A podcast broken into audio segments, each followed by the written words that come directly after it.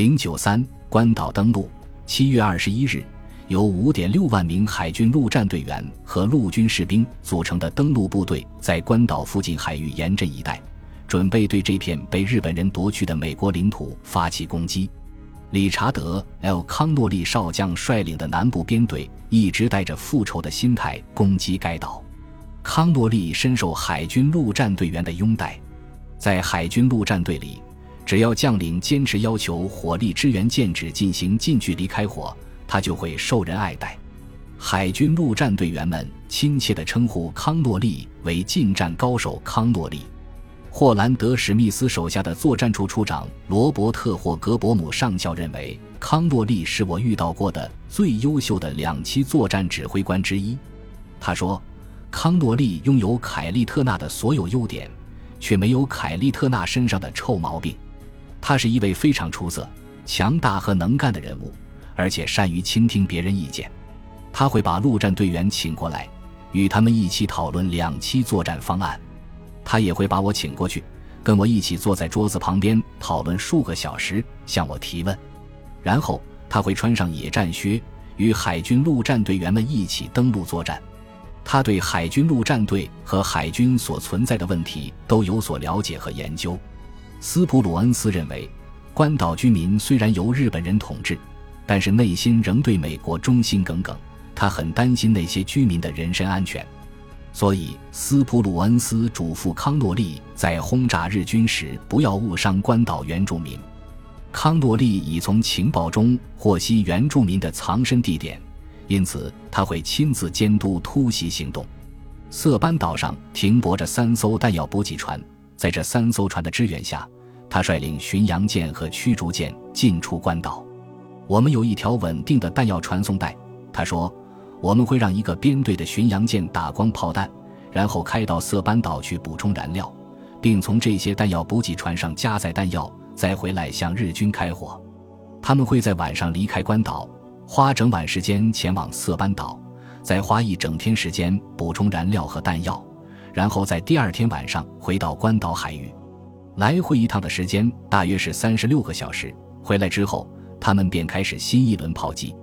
我认为这是这场战争中持续时间最长的定向炮击。马克·米切尔全力支持康诺利，并承诺所有四个航母战斗群将在数周内首次抵达关岛。在护航航母舰队的支援下，康诺利的编队在为期四天的行动中出动了四百架次战机，不分昼夜地对关岛进行轰炸。关岛西部的海岸线不足十英里，遍布天然的岩石峭壁。无处隐蔽，不太适合进行两栖登陆，但对于康诺利的部队来说已经足够了。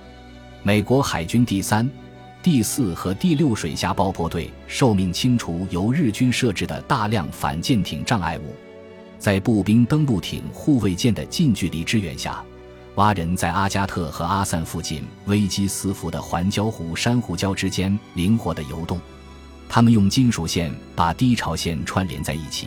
将成堆的珊瑚捆在一个像防风围栏一样的金属网中，做好标记。他们在海岸线上用比较安全的浮标测量法测量环礁湖的深度。当天晚上，水下爆破队员们带着炸药包炸开了这些障碍物。任务完成之后，他们向康诺利的参谋提交了一份报告。参谋将这份报告的副本转交给两栖登陆部队。为了便于第一波登陆关岛的海军陆战队员辨认方向，由戈登·卡伯里中尉指挥的第四水下爆破队里有一些爱搞怪的队员。他们在阿加特海滩上竖了一个路牌，上面写着“欢迎海军陆战队”。美国劳军组织 USO 阿加特分会前方两个街区，每一支登上关岛的队伍都说这是他们做的恶作剧。穆雷·亨利和沃尔特·赫雷贝查克说：“这个路牌是他们二人竖起来的。”鲍勃·贝尔德写道：“在美国海军舰队炮轰关岛的同时，飞机也从两栖登陆部队上空飞过。盖格将军通过船舷边的扩音器向他的部队喊话：‘全国人民以你们为荣！当你们走上战场，从敌人手中夺回这座曾属于美国的堡垒时，举国上下都关注着你们。’”国家给予你们的荣耀是无比崇高的。愿海军陆战队注重集体荣誉感的光荣传统，激励你们夺取胜利。全国人民以你们为荣。水下爆破队的蛙人充当登陆艇的引导员。康纳利和盖格分别在奥罗地角半岛两侧的滩头发起第一波进攻。奥罗地角半岛分布着关岛的两处重要战略资产，一处是奥罗地角机场，另一处则是阿普拉港口。由艾伦·特内奇少将指挥的海军陆战队第三师先头部队在阿散角北部登陆。而由小蔡缪尔斯伊谢坡德准将率领的海军陆战队第一临时旅几乎同时在奥罗地角半岛南部的阿加特村登陆，那里距离特内奇部队的登陆点约七英里。来自海上和空中的猛烈炮火几乎将日军在滩头的防御阵地全部摧毁掉，但他们身后的山丘比塞班岛的山地更难攻克。日军占据着山头，朝阿加特附近海滩开火。击毁了二十辆正在靠近的美军水陆两用登陆车。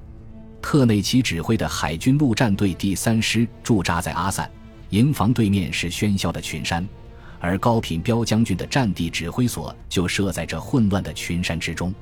在登陆海滩上，海军陆战队第三师遭遇了来自日军的迫击炮、山炮和机关枪的火力拦截，同时。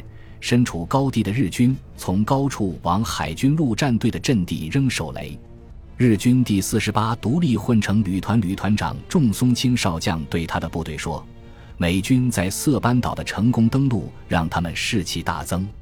现在他们还没有做好准备，就打算登陆关岛，这是非常鲁莽的。这是我们把敌人消灭在海滩上的绝佳机会。”日军从阿加尼亚市向海滩发起反攻。而驻扎在山上的日本炮兵部队则从高处俯视特内奇的左翼，为反攻部队提供强大的火力支援，导致美军伤亡惨重，拖延了美军突围的步伐。位于海军陆战队第三师最左侧的第三团遭遇日军的正面攻击和渗透，共有六百一十五名官兵在阵亡、负伤或失踪。在第一波登陆作战中。美国海军陆战队的坦克不到三十分钟便登陆成功，他们帮助陆战队员顶住了日军步兵小规模的猛烈反攻。最后，海军陆战队第三团团长 W. 卡维尔霍尔上校调动预备役前来支援，抵抗日军进攻。首个登陆日晚上。